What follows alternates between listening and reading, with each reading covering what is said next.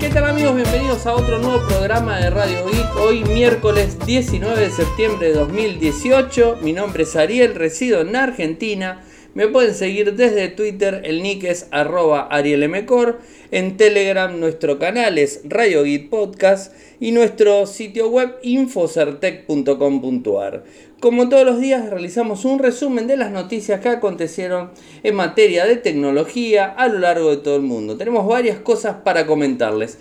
En principio parece ser que se viene un nuevo, nuevo smartphone gamer, esta vez de la mano de Nokia y al parecer estaría digamos este siendo presentado en muy poco tiempo compitiendo directamente con Razer, con Asus, con Xiaomi, con Huawei, con ZT. Sería Nokia India quien lo dio a conocer. Y en 10 segundos, simplemente en un clip de 10 segundos de la cuenta de Twitter de Nokia, muestran eh, bueno, el, un juego, digamos, este, algún tipo de acción en ese sentido. Y en 2-3 segundos un, un teléfono de fondo con unas luces en la parte trasera. Es lo único que tenemos hasta el momento. Eh, y lo que sí dice es Game On. O sea, de a poco los eh, smartphones van entrando cada vez más y más a este, a este segmento, ¿no? Este segmento gamer en donde eh, las personas juegan y, en el lugar que estén, ¿no? Y quieren utilizar su, equipo para eso, justamente para tratar de distraerse y de alguna manera en, donde, donde se encuentran, ¿no? Creo, creo que eso es lo más importante. Y a todo esto cada vez se requiere más hardware, mejor pantalla, mejor enfriamiento y un montón de cuestiones eh, que, están eh, ahí dando vueltas. Y además la industria del desarrollo de, software para, para Android en general, y justamente hablamos de Nokia, hablamos de Android, eh, está avanzando muchísimo. Encontramos unos juegos demasiado elaborados, eh, con, mucha, eh, con mucho desarrollo detrás, que los hace muy interesantes para los usuarios que son más fanáticos. O sea, nunca se va a comparar una computadora, nunca se va a comparar una consola que es especialmente diseñada para eso, pero realmente brinda, brinda ese, esa opción a los usuarios. Es interesante, y es interesante ver cómo las marcas de a poco se van subiendo a este, a este terreno y, bueno, empezamos a ver muchos jugadores en este sentido. Veremos qué es lo que hace Nokia. Por otro lado, la gente Xiaomi ha lanzado el Mi 8 Pro con lector de huellas bajo la pantalla, o sea, le ha ganado incluso a Samsung. Tenemos el primer Xiaomi con detector de huellas en pantalla, fue lanzado en China. Les cuento un poco lo que son las características técnicas. Es un equipo de gama alta, ¿eh? con un costo que no es de gama alta, eso es lo bueno. Estamos hablando de una pantalla de 6.26 pulgadas con una resolución de 2248 x 1080, tecnología Super AMOLED con una resolución de aspecto de 18.9, una excelente pantalla, no cabe la menor duda. El procesador que tiene incluido el equipo es un Snapdragon 845, ya todos sabemos de qué hablamos, con un GPU Adreno 630. En memoria RAM, 6 GB de memoria. En memoria de almacenamiento, 128. En la cámara principal nos encontramos con dos de 12 megapíxeles una clásica convencional con un foco de 1.4 y una de 12 megapíxeles con un telefoto y un foco de 2.4 con flash LED, obviamente, eso es lógico, y la cámara delantera de 20 megapíxeles con un foco 2.0, normal para una cámara frontal, es lógico. 4G, Dual SIM, Bluetooth 5, Wi-Fi todas las bandas, conector USB tipo C, el lector de huellas bajo pantalla en la parte frontal, eso está muy bueno porque no le quitamos pantalla eh, frontal y tampoco le quitamos eh, espacio en, la parte trasera y en el lateral ni ningún lado, o sea, eh, directamente en la pantalla. Habrá que ver qué tal, qué tal buena se comporta esta tecnología de ultrasonido yo creo que bien, y los chinos no son ningunos tontos, y si lo hicieron eh, saben que, funciona sin problemas. La batería 3400 mAh con carga rápida 4.0, obviamente pues estamos hablando de un 845 que tiene mucha potencia. Android One 8.1 y lo que sería MIU 9.5, o sea, la parte gráfica del sistema operativo. Esto es hasta el momento lo que tenemos este, entendido que el equipo tiene disponible. Muy buen equipo, las imágenes están muy buenas, o sea, las pueden ver directamente. Y además de todo eso, el valor. Creo que el valor es lo más interesante que tiene el dispositivo. Hablamos de que el Xiaomi Mi 8 Pro 6 de 6 GB con 128 está algo así como 399 eh, euros al cambio.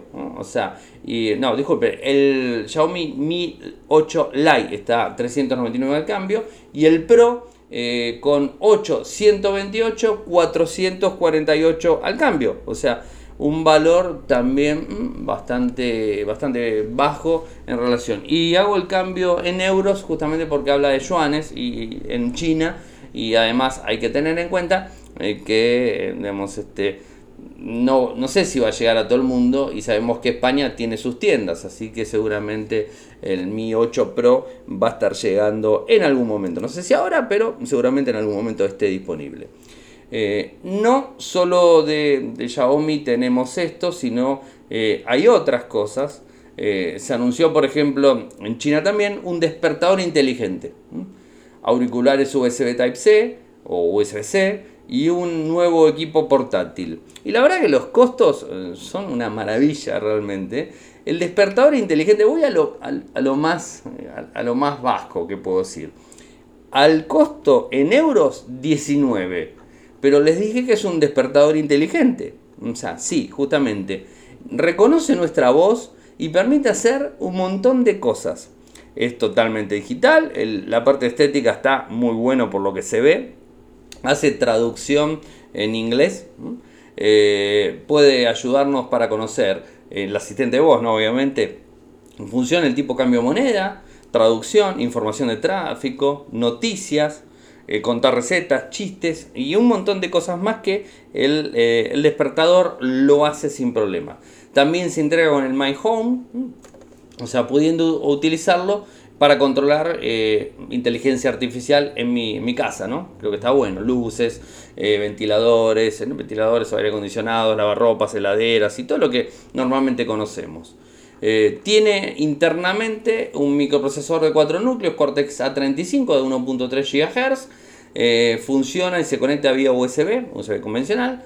Wi-Fi 2.4 GHz, Bluetooth 4.0 y tiene un altavoz eh, con una potencia de salida de, 7, de 1.2 watts y de 95 dBm, o sea que tiene hasta además buen sonido, 19 euros, o sea, realmente al cambio, ¿no? O sea, estamos hablando de algo totalmente eh, ilógico por el valor, ¿no?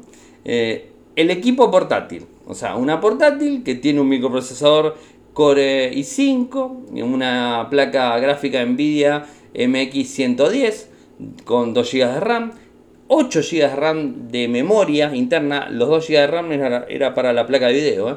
un disco de estado sólido de 128, tiene una pantalla eh, Full HD de 15.6 pulgadas, trae parlantes de 3 watts, sistema de refrigeración doble ventilación y el equipo vale 574 euros al cambio. O sea, un equipo interesante, finito y con un montón de cosas. Y después nos metemos con los auriculares USB-C. O sea, estos auriculares que de a poco vamos a ir conociéndolo cada vez más y vamos a tener que ir, eh, digamos, este, buscándolo cada vez más porque los smartphones cada vez están pasando, saliendo del USB común, el micro USB, para pasar al USB-C o el USB Type-C. O sea que esto es, es importante. Y los auriculares de, Xiaomi eh, que ha lanzado eh, son unos auriculares que traen un cable de 1.25 metros, 15 gramos, pesa muy poquitito. Son de 32 ohmios eh, o 32 ohms, 5 MW, o sea, tiene buena potencia, trae tres botones. Podemos llamar, podemos recibir llamadas, podemos subir, bajar volumen, eh, cambiar de canciones, todo lo que sea. El valor de estos auriculares es 12 euros al cambio. O sea, interesante nuevamente, ¿eh? interesante los valores que maneja Xiaomi. Es eh, algo que suena muchísimo y cada vez más lo vamos a ver fuerte a nivel mundial.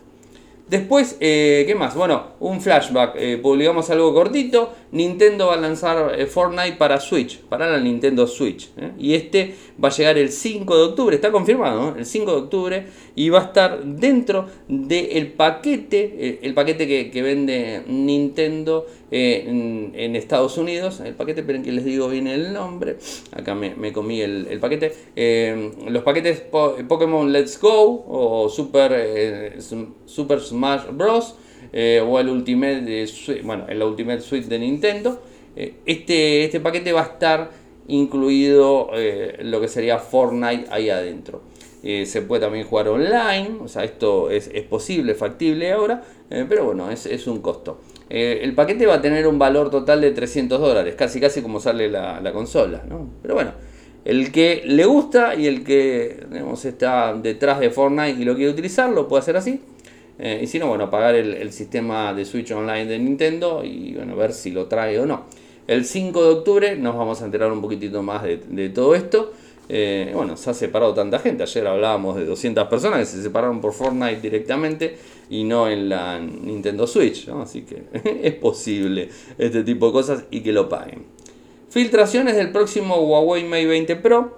Y algunas otras cosas más también que, son interesantes. Roland Quan, o sea, conocido filtrador compulsivo. Eh, compulsivo. Tenemos a Roland Quan eh, y a la gente de Belix, o sea, que son los más grandes filtradores eh, que tenemos en el mundo de Internet. El famoso Evan Blas, ¿no? O sea, Evan Blas y Roland Quan son filtradores compulsivos muy fuertes. En este caso, además de, lo que tiene que ver con el dispositivo, con el smartphone en sí, lo que mostró eh, Roland Quan son los AirPods tipo Apple, o sea que va a lanzar la compañía, o sea que además eh, va a tener, o sea, va a ser muy similar al, digamos, al clásico AirPods de, Apple, va a ser Bluetooth, eh, va a tener carga USB, o mejor dicho, micro USB, va a tener también la carga inalámbrica Qi, el famoso QI o Qi, eh, se va a poder cargar en el mismo dispositivo el, smartphone y el otro o cargar los, este, los auriculares arriba del smartphone. Está bueno este tipo de cosas porque eh, es algo que, te va a ayudar de un montón de, maneras, ¿no? O sea, vas a poder en sí. Estos auriculares vienen en una cajita, esa cajita la puedes poner arriba del cargador inalámbrico y pones los dos auriculares adentro y empieza a cargar. Ahora, si de repente quieres cargar los dos auriculares, pero no tenés el cargador Qi a mano, el inalámbrico, lo pones arriba del Huawei 20 Pro y te lo carga. Va a tardar más, te va a consumir batería del smartphone. Obviamente no es lo aconsejable porque vas a perder batería en el smartphone, seguro. Pero te saca un apuro si quieres escuchar música en el momento, ¿no? Y si no, bueno, ya saben, comprar auriculares USB-C. Eh, que de a poco se van a ir poniendo eh, digamos, de, eh, como norma y que en algunos smartphones, en, algunos equipos ya viene el adaptador a 3,5, ¿no? En, todos no, pero en algunos sí. En los, en los iPhone nuevos no vienen. Bueno, este, eso es otro tema, ¿no? Que eso en algún momento me quedó colgado de hablarlo. Bueno, no vienen en los, en los iPhone nuevos. Eh, hay que comprarlo aparte o si no Bluetooth, directamente USB-C. Esto es así. Pero es interesante esto. Y además también se mostró una funda del Mate 20 Pro. Eh, bueno, es este por ahí. Eh, ¿Cuánto costarían estos auriculares? 150 o 150 euros. a ver, de vuelta. Estos son filtraciones. O sea, no es que sea así, de esta forma. Son filtraciones que puede que esté o puede que no. Son similares, inclusive lo que es la cajita de, los auriculares es muy Apple. O sea, está bien, yo qué sé. veremos qué sucede después con, todo esto, pero al menos eh, tenemos esta cuestión. Ayer les contaba del orden cronológico de Twitter. Eh, muy contento, por cierto. Eh, anoche se los contaba. Hoy se los reiteré en Infocertec. Lo publiqué, le puse una captura de imagen. Y además les mostré eh, cómo, eh, cómo realizarlo en un screencast. Subí un videito donde ustedes lo pueden realizar sin problemas. A todo esto tengo que sumar algo que nuestro amigo eh, Juan Cuntari, mm, amigo, amigo de la casa, nos, nos dice que, que, hay una forma también, o sea, hay una forma de, digamos, este, modificar lo que tiene que ver eh, las, este, las palabras. O sea, se puede también hacer eh, ese tipo de cosas. Es interesante, ¿no? Porque no solamente poder, eh, digamos, este, hacer la cronología, sino también el tema, el tema de, de, palabras en sí. Así que bueno, eso es interesante para, para tenerlo en cuenta. ¿Qué más? ¿Qué más? ¿Qué más? Tenemos más cosas por ahí. Igual está el screencast, es una pavada realmente. Son dos segundos, se desactiva o se activa en dos segundos. No hay gran, gran cuestión detrás de todo esto. Motorola. Hoy nuestro amigo em, y oyente Gerardo Flores de México nos mandó unas capturas, o sea, vía Telegram. Ustedes saben que Telegram me pueden compartir lo que ustedes quieran. Mi nick es arroba arielmcor, como en Twitter, como mi correo electrónico, arroba gmail.com. Eh, es, mm, digamos, mi, marca de alguna forma, ¿no? Eh, y bueno, Gerardo me mandó unas imágenes de su Moto G5 año 2017, el básico, ¿se acuerdan que es el Moto G5 y el Moto G5 Plus y el Moto G5 S Plus? Yo sigo teniendo el Moto G5 S Plus y no tiene actualización a Android Oreo. Y bueno, Gerardo me mandó las capturas y no solamente las capturas, sino me mandó una foto, obviamente tomada con otro teléfono, con calidad básica, eh, pero se nota que es el Moto G5 común y que tiene ya Android Oreo. ¿eh? O sea, esto es, es un poco lo que les quería contar. Tiene 810, está actualizado y esto es en México. Así que seguramente al ser México de a poco empiece a bajar la actualización y la tengamos también en Argentina. Que es lo que había confirmado Motorola, que el Moto G5 y el Moto G5 S Plus eran los que iban a tener actualización. No se sabía bien el Moto G5 Plus. O sea, raro, porque el Moto G5 Plus fue el más grande cuando se anunció la línea. No, el más bajo lo tiene, el más alto que es el S Plus lo tiene y el otro no. Bueno, es lo que hay, ahí tienen las imágenes para verlo, o sea, eh, que nos mandó Gerardo y además agradecerle a Gerardo por haberse tomado el tiempo de capturar las imágenes, de responderme los mensajes, pues a él me manda, yo le respondo, le voy pidiendo las cosas, pues está bueno el feedback y de vuelta, ¿eh? así que es interesante y además agradecido, por cierto. Y entrando en el terreno de las películas, en las películas en el streaming en general, les cuento que Disney se va a apoyar en Marvel de forma muy fuerte. Mm, recuerden que Marvel va a salir de Netflix y se va a ir para Disney directamente. ¿Cuándo? Cuando saquen Disney Play, el streaming de Disney Play. ¿Esto cuándo va a ser? El año que viene, el primer cuatrimestre del 2019, como Disney lo había dicho.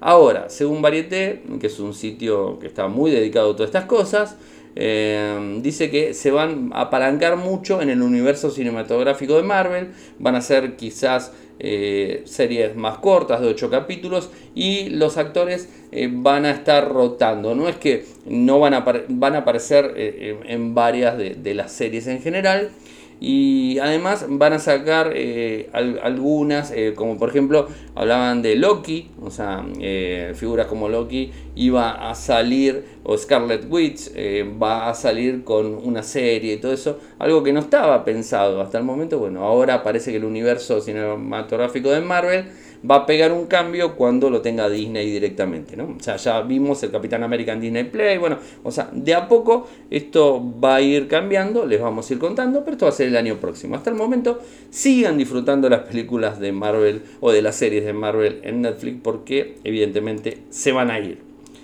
Y una muy buena noticia para los usuarios de Chromebook o para los usuarios de Chrome OS. No sé si lo vieron que Chrome OS eh, vamos de vuelta. Chrome OS es Chromebook. Y, de lo que sería el navegador Chrome, el clásico navegador Chrome, tuvo una actualización, el número 69. Y esta actualización trajo algunas cosas, diseño nocturno, eh, diferentes funcionalidades, cosas con tema contraseña, eh, el diseño en general de las ventanas, de las pestañas, hizo algunos cambios. Pero donde más impactó todo esto es en Chrome OS que está la versión 69. De hecho, mi, Chromebook tiene la versión 69, pero lamentablemente todavía no tengo las apps Linux eh, que habían prometido. Las apps Linux, aplicaciones en Linux, son aplicaciones que se van a poder utilizar muy similar a lo que hicimos en el momento cuando instalamos aplicaciones de Google Play. O sea, esto es así. Eh, todas las eh, Chrome OS de alguna forma van a ir implementándola, pero va a ser de forma escalonada. ¿Y qué vendría a ser esto? Vendría a ser como un container en donde va a funcionar una aplicación Linux ejecutada, una aplicación Linux que esté homologada por Ubuntu, porque de alguna manera están con ellos. Eh, entonces vamos a tener la posibilidad de utilizar una aplicación Ubuntu Linux, o sea, de, ellos, y eh, bueno, como si fuera una máquina Linux en general. Y que además, al ser un container, container independiente, no va a hacer que mi sistema operativo Chrome OS se cuelgue. ¿eh? Esto es, un poco la idea. Trae, eh, trae, trae este tipo de cosas. Instalar aplicaciones desde un clic. En punto dev, que como yo les había explicado en su momento, los puntos dev son los de Debian, que Debian está basado, mejor dicho, Ubuntu está basado en Debian. Debian es la piedra, la piedra eh, principal de Ubuntu, Debian. Y bueno, de ahí sale y de alguna manera, bueno, va migrando a otras distribuciones y entre ellas Ubuntu. ¿Cuáles son los equipos que, va a estar disponibles? Les voy a poner un enlace para que vayan a verlo directamente, las Chromebook que va a estar disponibles. Pero por general las Acer Chromebook 11, las Samsung Chromebook Plus B2, las Lenovo ThinkPad 11 Chromebook, Lenovo ThinkPad Yoga 11. Bueno, eh, equipos que son un poco más potentes que el mío, por ejemplo. ¿no?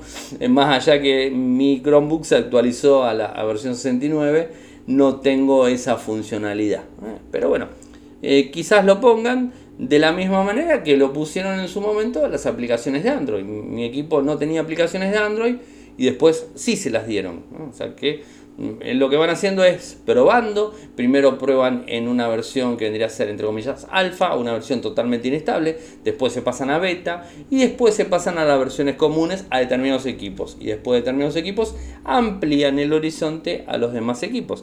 Y ahí espero entrar yo con mi Chromebook eh, para poder ver. Tiene más opciones, eh, Chrome OS 69, eh, lo que es la luz nocturna, eh, ha cambiado varias cosas, pero todo un look and feel, o sea, no ha hecho grandes cosas excepto lo de Linux, es el look and feel que está muy bueno, pero es para, es para tenerlo en cuenta. A ver, que avance es genial. Un, tema relacionado al Apple Watch 4 y algo que no, recuerdo si lo había hablado en su momento, pero como yo les dije, trabajo con médicos, no pude generar una entrevista, es una época eh, complicada para los médicos cardiólogos porque se está haciendo en San Diego la semana próxima un, evento internacional de cardiología intervencionista en general, que bueno, son los médicos para los cuales trabajo, y bueno, van casi todos a, San Diego, Estados Unidos, y, bueno, no me están dando mucha importancia, pero cuando vengan les prometo que, que voy a preguntar, porque me interesa armar una entrevista eh, con todo esto que tiene que ver con los dispositivos, los, dispositivos eh, que tenemos en la mano, los dispositivos vestibles, que de alguna forma controlan nuestro pulso cardíaco, controlan las, las este, eh, todo lo que tenga que ver con las pulsaciones, calorías y todo eso, y que se meten de alguna manera en la salud. Pero no es el caso. Hoy les voy a contar algo en relación a un médico, un doctor, en donde dice que no está bueno, o sea, y que advierte que el control cardíaco del Apple Watch puede no ser bueno. Y apunta hacia varios lados, que si nos ponemos a pensar, tiene relación.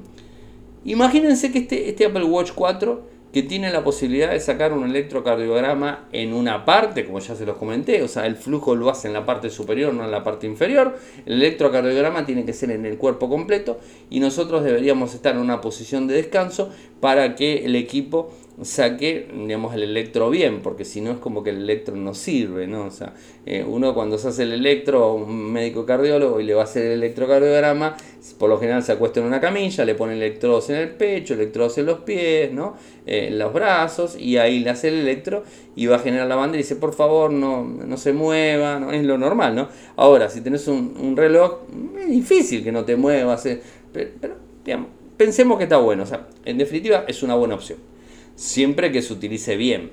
¿no? Porque lo que dice este médico, que les voy a pasar el informe, porque no es cosa mía, eh, lo que dice este médico es que puede generar falsos, eh, falsos positivos también, en donde la persona puede pensar que tiene un problema cardíaco y no lo tiene, porque, eh, por ejemplo, cuando se puso a hacer el electrocardiograma, capaz que llegó, cuando hizo esa parte del electrocardiograma, capaz que llegó de correr y se le ocurre hacerlo, o capaz que está en movimiento, o, vaya a saber qué, entonces genera un falso positivo y quizás este, todo lo que es la lectura está mal, ¿no? Esto es un poco lo que se dice.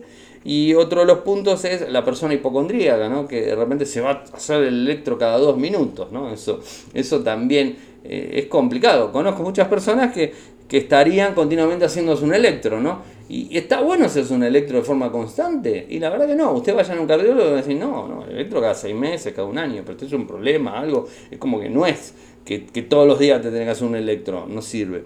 Eh, pero bueno, o sea, no está mal que haya esta tecnología, pero tiene que estar, que, tiene que haber un, como si es una, una buen, un buen equilibrio entre el uso y entre la persona eh, y, todo esto. Eh, ¿Es genial que haya cada vez más de este estilo de, equipos? Sí. Eh, hay cosas que quizás son más buenas, cosas que no son tan buenas, depende, ¿no? Eh, pero de alguna forma hay que, hay que tratar de buscarle, buscarle el, equilibrio con, digamos, completo. El médico se llama John Mandrola, es experto en todo lo que tenga que ver con el corazón, trabaja en el Hospital Baptist eh, Health Hospital de Louisville, o sea, les voy a pasar el enlace para que lo vean, no es cosa mía, porque pueden decir, ah, vos lo que pasa es que siempre le pegas a Apple, no, a ver, esto lo es un médico, no lo digo yo. A mí particularmente no me parece óptimo. A ver, yo les creo, a las feedback les creo, pero porque las tomo como una medida más. O sea, voy a comparar lo mismo que yo sé que tampoco mucho le gusta, lo voy a comparar como un benchmark. Es un número que me da. ¿Es cierto ese número que me da? Bueno, ni, yo qué sé. Puede que sí, puede que no. O sea, Normalmente, eh, sí. Cuando de repente me toma los pasos, sí, bueno, los pasos lo toma, bueno, yo qué sé, es, es un tema. El GPS es 100% digamos, este, efectivo, es 100% justo y no, porque tiene una tolerancia de error. Eh, ahora, cuando hablamos de salud, la tolerancia de error tiene que ser más chica todavía y en donde el dispositivo y el equipo que va a tomarnos la presión, o que no, en el caso de los equipos que toman presión, o que nos va a hacer un electrocardiograma, tiene que ser un equipo totalmente, digamos, eh, centrado en, el trabajo que hace. Eh, a mí particularmente en casa tenemos un OMROM que, que, son conocidísimos para tomar la presión y hay veces inclusive le desconfiamos ¿eh? y nos cruzamos a un vecino que tiene otro equipo de la misma marca pero otro modelo y hacemos la comparación porque es como que no puede ser esa presión. Y a veces igual, a veces no, o sea, varían, los equipos también no son 100% fiables. Y ojo que les estoy hablando de equipos que están destinados a tomar presión, presión y pulso cardíaco, o sea, ¿eh? Eh, presión diastólica, como quien dice, ¿no? Eh, pero bueno, veremos qué pasa. Y lo que dice este, este médico es lo siguiente, si crees que el Apple Watch es, es ingenioso, cómpralo, pero no lo hagas por tu salud. Eh, y bueno, hace mucha referencia a los falsos positivos. yo creo que tiene razón en, ese punto, ¿no? Porque si de repente me salió mal, eh, bueno, salgo corriendo al médico, voy a ir todos los días al médico. Y otra cosa que me hizo, me dio mucha gracia, ¿no? Está bien, está la aplicación, quizás es más amena, todo. Pero a mí nunca se me ocurrió leer un electrocardiograma porque no entiendo nada, ¿eh? son todas rayitas, no entiendo nada. Es, es más o menos como es más o menos como lo que hace el Bitcoin, que sube y baja, sube y baja, sube y baja. Bueno, la misma rayita que hace de forma diaria, que va y viene, va y viene, bueno, o la, no me animo a decir la corriente alterna porque es un ciclo constante, ¿no? en los hercios. Pero, pero como es el Bitcoin, sí, o sea, va y viene. A veces yo siempre bromeo con lo mismo, ¿no? Que el Bitcoin, cada vez que, que, veo la curva de subida y bajada del Bitcoin es como un electrocardiograma. Pero eso sí lo entiendo, ¿eh? Esto la verdad que no. Pero bueno, yo qué sé, se los quería contar. Y más allá de todo eso, les prometo eh, que cuando venga, eh, vengan los médicos, después de 15 días más o menos, voy a tratar de conseguir una entrevista para que me cuenten de, todo esto y qué es lo que opinan ellos eh, sobre esta tecnología, que lo único que les puedo adelantar es que el Apple Watch eh, el tema del electrocardiograma, para ser completo y ser fiable 100%, debería tomar las dos partes, no solamente una. Pero bueno, eh, no deja de ser algo piola. Ah, ahora, en un médico creo que está genial. O sea, yo soy médico y tengo un aparato de esto, soy cardiólogo, tengo un aparatito de esto en la mano y es genial porque al ser médico uno sabe que cómo se la tiene que tomar, cómo se tiene que tomar el electro, cómo tiene que todo, ¿no? En cambio, uno que no entiende nada, como nosotros, no sé, me parece que es un poco complicado. Bueno, nos vamos a, la pausa. Eh, tenemos a nuestro amigo Seba Bassi, eh, que no, Nos va a hablar de PlayStation Mini, scooter en Oakland, eh, código de conducta en Linux. Eso último muy interesante. No se vayan, venimos con el audio de Seba y sigo con dos notitas más desde Radio Geek. Hola, acá Sebastián Bassi de Silicon Valley para Infocertec y Radio Geek de Eric Orgatelli. Bueno, empiezo con la noticia de PlayStation, ya creo que salió en todos los medios. Em, bueno, en realidad noticia de Sony que anuncian una, la PlayStation eh, Mini, que bueno, sigue la línea de la NES, ¿no? la, la Classic, la Super Nintendo, em, que ya bueno, sacaron estos dos modelos que fueron bastante exitosos. Em, aunque, claro, por ahí un poco también han cortado el suministro, ¿no? sobre todo el primer modelo. entonces lo que hacía que sean más buscados. Esperemos que no, no, hagan esto ah, con el segundo modelo, por ahí ya, ya fue mucho más eh, disponible, ¿no? O sea, fácil de encontrar. Pero que bueno, que también pase ahora con el nuevo modelo, el tercero, que es el, em, les decía, PlayStation Mini. Es un, digamos, una imitación de PlayStation, se ve igual, solo que más chiquito, eh, el 45% del tamaño, eh, dos joysticks muy parecidos a los originales, em, pero bueno, obviamente es más chico, no es que uno va a poder poner los, los CD o DVD ¿no? y ponerse a jugar, sino que em, ya viene con juegos precargados ¿no? en una ROM, 20 eh, juegos, de los cuales anunciaron solo 5. Y la diferencia principal, ¿no? aparte de esa de que ya viene con juegos precargados, es que tiene salida HDMI, bueno, igual que las otras consolas, ¿no? que ese es el update, pues si no dice, bueno, pero ¿qué voy a comprar esto? Porque directamente no compro el original. Bueno, primero el original no, siempre es fácil de conseguir, no está en buen estado, algunos sí, pero bueno, este, también uno tendría el problema ¿no? de que tener conectados los televisores ahora y tienen salida del tipo, esas dos, digamos, no, no, no, son digitales, ¿no? son analógicas, está bien separado lo que llamaban entre las salidas de audio-video, que bueno, los televisores siguen teniéndola, pero no se ven tan bien.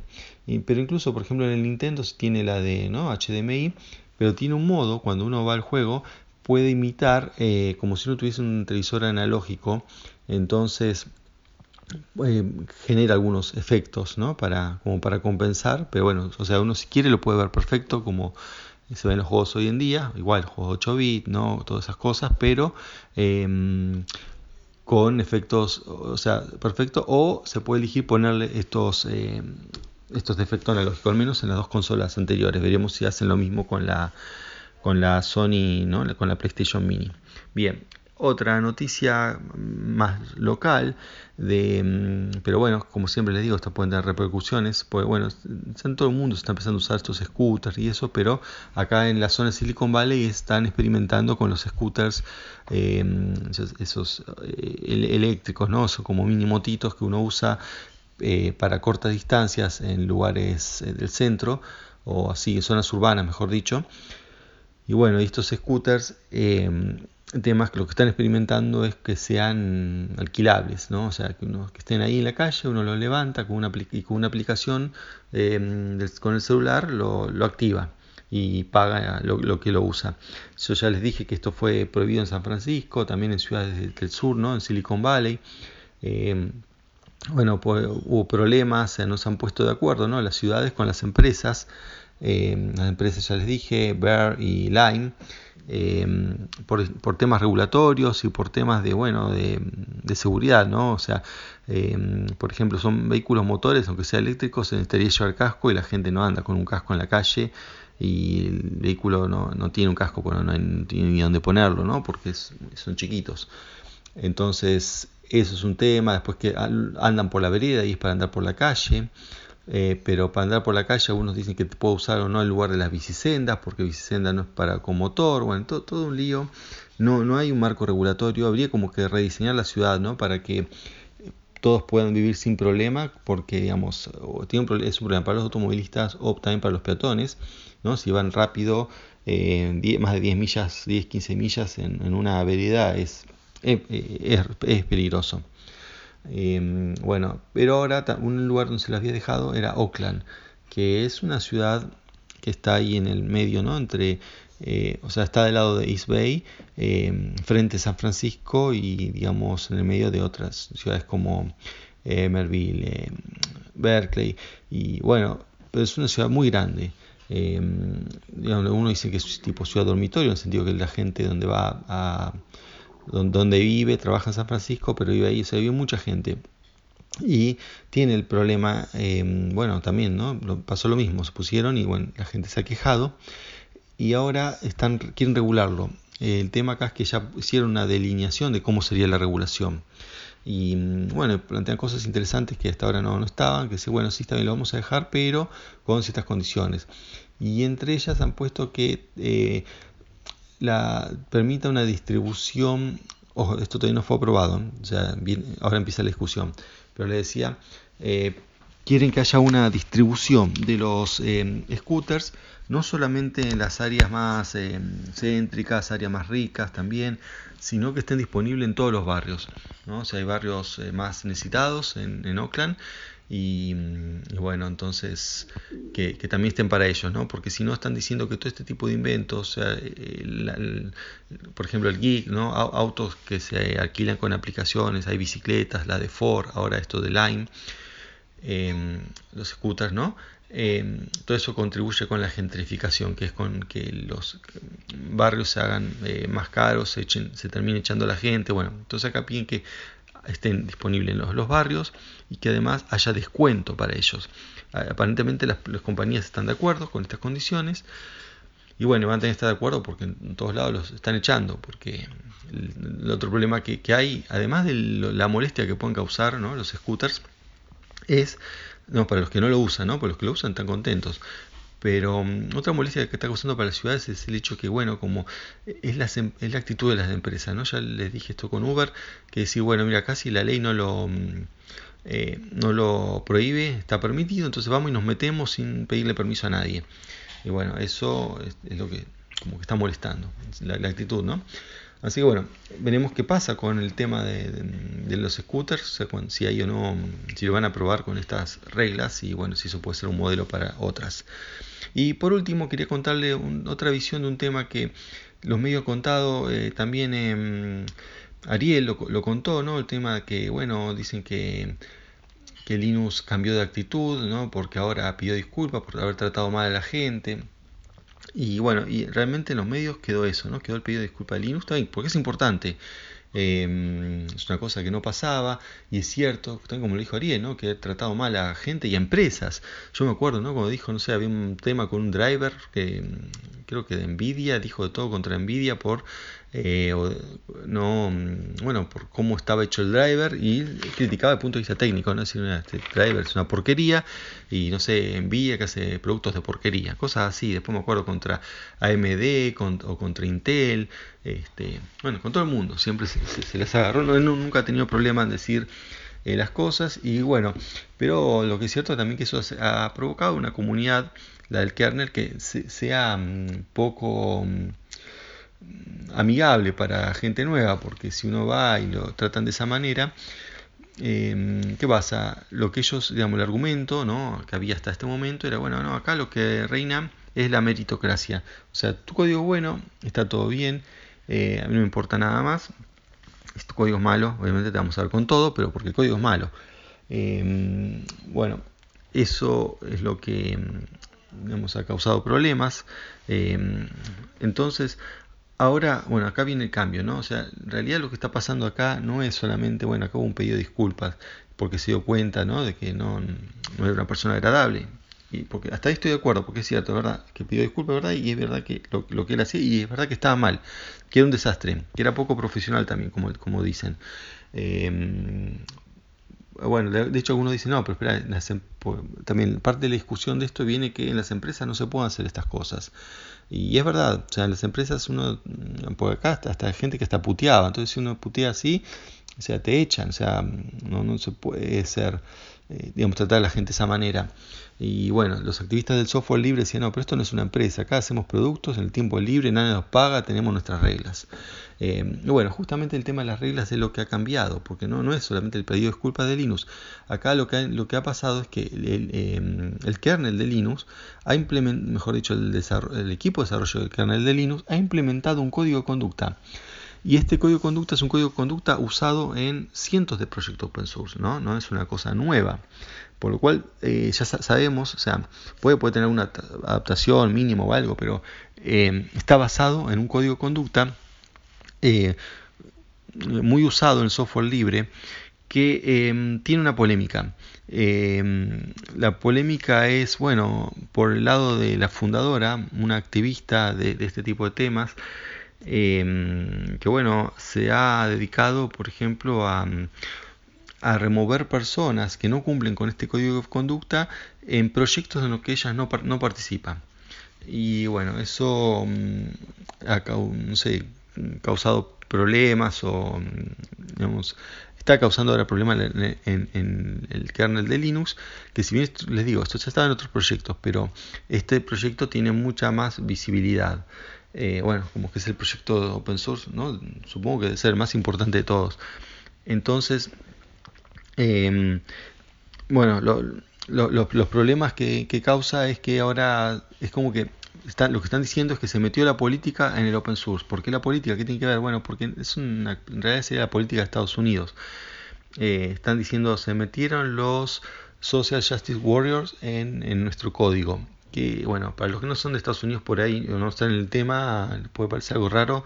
Y bueno, se trata de esto, ¿no? Lo que es, en alguna manera se traslada acá lo que está pasando en el resto de la sociedad con el, lo que es como una pelea o un enfrentamiento entre eh, liberales eh, y conservadores.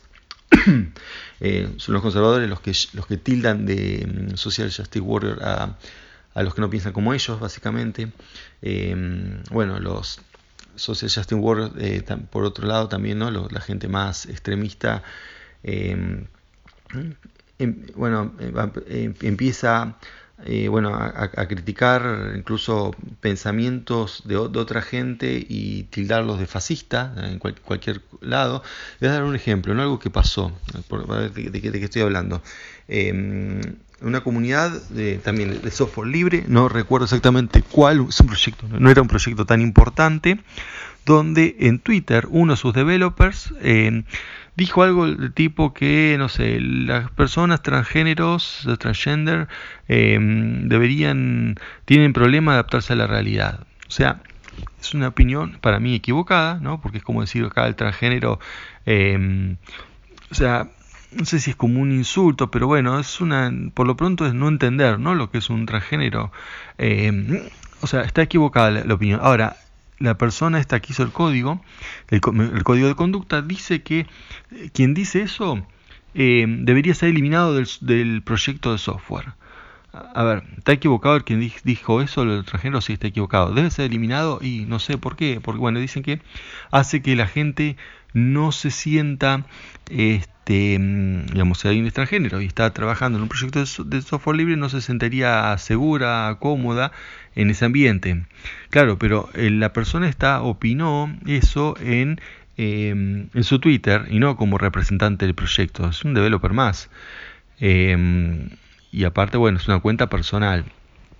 Entonces, bueno, acá se empieza el lío de qué pasa si uno no puede ya tener opiniones y esas opiniones tienen que estar en, un sentido. Y si no está en el sentido que le gusta mm, a esta gente, em, entonces que hay que echarlo del proyecto. O sea, ese tipo de, de, cuestiones es, ojo, yo no estoy diciendo que estoy a favor de lo que dijo, ¿eh? parece que está equivocado, pero de ahí a echarlo del proyecto por su opinión es censurar las opiniones, eh, digamos, de otros que, bueno, pueden ser distintas y deberíamos eh, dejar que sea opinión distinta, bueno, obviamente, si eso está interfiriendo con el proyecto de alguna manera hay que verlo, pero que un programador tenga una opinión y la diga por su cuenta, en ámbitos que no son del... Por ahí está bien, yo no, no, no permitiría ese tipo de actitudes en un foro del proyecto, que aparte me parecería off topic, pero mm, no me parece que mm, uno no la pueda tener, ¿no? O sea, por más, aunque, esté mal. Este, pero bueno, eso es lo que se está, eso es lo que se está discutiendo ahora con el tema del kernel de Linux y bueno y, lo que se armó por esto, ¿no? No es solamente el pedido de disculpas, sino bueno, va más allá y también, como todo, veremos así mm, eh, cómo se desarrolla, pero yo creo que eh, evidentemente es la tendencia, ¿no? Vamos para ese lado a, estos códigos de conducta y mm, no haber que adaptarse. Bueno, eso es todo por hoy. Hasta la próxima, chao. Muchas gracias, Eva, como siempre, por tu columna. Además, agradecer a la gente de linguar.com.ar por apoyarnos hace tanto tiempo. Y a todo esto, a ustedes, si nos quieren apoyar, sepan que lo pueden hacer de dos maneras. Por un lado desde PayPal y por el otro lado desde Patreon. paypal.me barra arielmcor, paypal.me barra arielmcor o desde Patreon en www.patreon.com barra Radio www.patreon eh, barra Radio Ahí este, nos pueden apoyar sin ningún problema, de un dólar, un euro en adelante, lo que ustedes quieran y sin ningún tipo de compromisos. Parece ser que se avecina un pequeño problema de escasez en procesadores de Intel, con lo cual van a subir bastante, ¿no? Y esto lo dice la consultora JP Morgan, eh, que indica que Intel no va a ser capaz de satisfacer la demanda de procesadores en el último trimestre del año, incluso que podría tener impacto en el 2019. Eh, indican que este tipo de escasez en el tercer trimestre eh, digamos, este, se va a notar en los precios y los modelos de micros van a subir de forma notable. El precio en alza, ¿no? obviamente por ese lado viene la historia. ¿no? Eh, queda, digamos, de alguna forma también queda, queda de forma patente en la escasez que va a afectar a las eh, PC de escritorio, sobremesa o portátiles en general. Podría llegar a ser, eh, y esto además haya una caída en la venta de equipos entre un 5 y un 7% a nivel mundial PCs y PC portátiles. un golpe para la industria que, seguramente va a estar ahí fuertemente y que, va a caer quizás en los microprocesadores más altos, ¿no? en donde la diferencia va a ser más arriba. A todo esto ya sabemos que AMD lanzó dos nuevos microprocesadores Ryzen 2 y ellos van a subir este, en ventas, no en valores porque son más económicos. Igual esta información de mm, JP Morgan está publicada en CNBC, les voy a pasar el enlace para que lo miren. El que le gusta más todo este tipo de cosas lo va a poder seguir desde ahí sin ningún tipo de problemas. Eh, un inconveniente que, está teniendo eh, Amazon, o sea, ya lo hemos hablado, pero parece que Amazon está teniendo un problema en la Unión Europea. ¿Se acuerdan que esta, esta semana les hablamos de que está siendo investigada de alguna forma por las, este, las eh, lo que tiene que ver con las mediciones, lo que tiene que ver con las referencias que se le dan de los compradores y todo esto, ¿no? Y que de alguna forma hasta 300 dólares están cobrando los empleados de Amazon para borrar eh, referencias negativas, ¿no? Y todo ese tipo de cosas, ¿no? Bueno, Parece ser que la Unión Europea está detrás de todo esto, ¿no? Eh, y viendo cómo se utilizan los datos ¿eh? directamente desde la plataforma. La Comisaría de Competencia de la Unión Europea, Margaret Vestager, espero haberlo dicho bien, anunció que va a ser abierta una investigación hacia la compañía de Jeff Bezos. El objetivo es conocer cómo usan los datos comerciales de quienes venden a través de su plataforma y verificar que no estén usando eh, no, no estén siendo usados en beneficio de Amazon. Bueno, las cosas vienen complicadas para Amazon. Eh, parece que la liga por todos lados, la liga en Estados Unidos, ahora en, en, Europa y bueno, todo este tipo de cosas eh, parece que, que va a complicar un poco la existencia. Recordemos que en, Europa hay algunas cuestiones relacionadas a, a complicaciones en general eh, con el personal, hubo huelgas, hubo un montón de cosas que ya se ha hablado bastante sobre, sobre todo este tipo de cosas. Creo que las empresas eh, como, Amazon, empresas que venden muchísimo eh, en, tiendas online a nivel mundial, tienen que tener algún tipo de control, creo que, lo deben tener.